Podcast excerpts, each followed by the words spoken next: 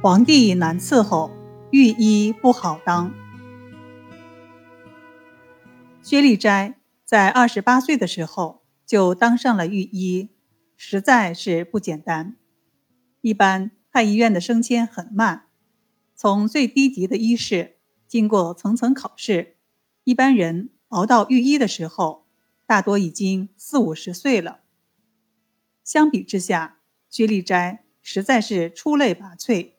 年纪轻轻的，就以最好的成绩考上了御医。当上了御医，那就要负责皇上的保健工作了。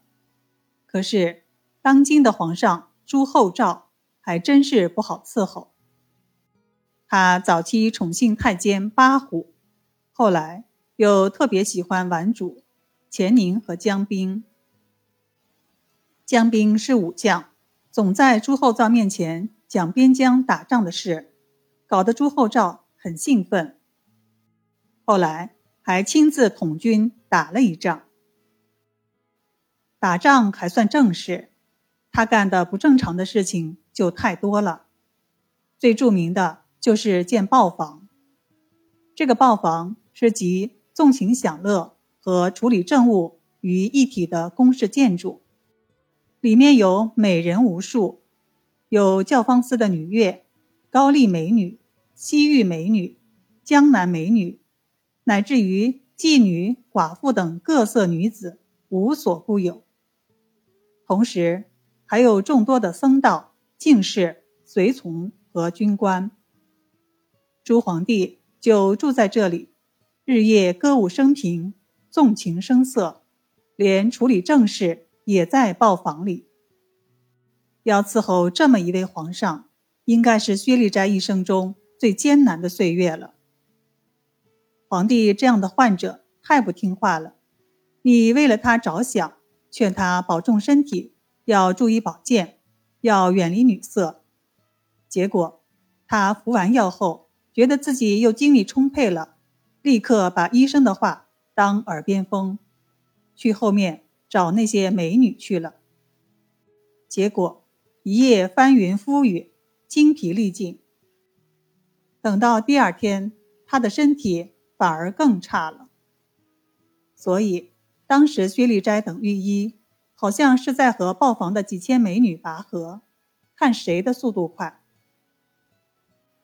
现在总有很多人质疑，御医的水平不是很高吗？为什么历朝历代的皇上寿命都那么短呢？其实御医的水平大多都不差，只是皇帝这类患者实在是太特殊了。在伺候朱皇帝的时候，薛立斋居然把自己给累病了。他在书中提到，在那年的七月，他侍奉朱皇帝，实在是太辛苦了，没有办法按时吃饭，而且还经常惹一肚子气。等到第二年春天的时候，就病倒了。症状是阴经作痒，经常流出白色的液体，还经常感到疼痛。这个时候，只能赶快用手捻动才能缓解。这个毛病可真让人难受。好在薛立斋自己知道病因，他判断这是气阴两虚，而且还有肝火。因此，就用了六味地黄丸滋补肾阴，用补中益气丸补脾胃之气，然后在方子里加上了黄柏、柴胡、山栀、茯苓、木通。其中黄柏是清热的，有清热燥湿的作用，尤其是清下焦的湿热，用黄柏是最恰当的。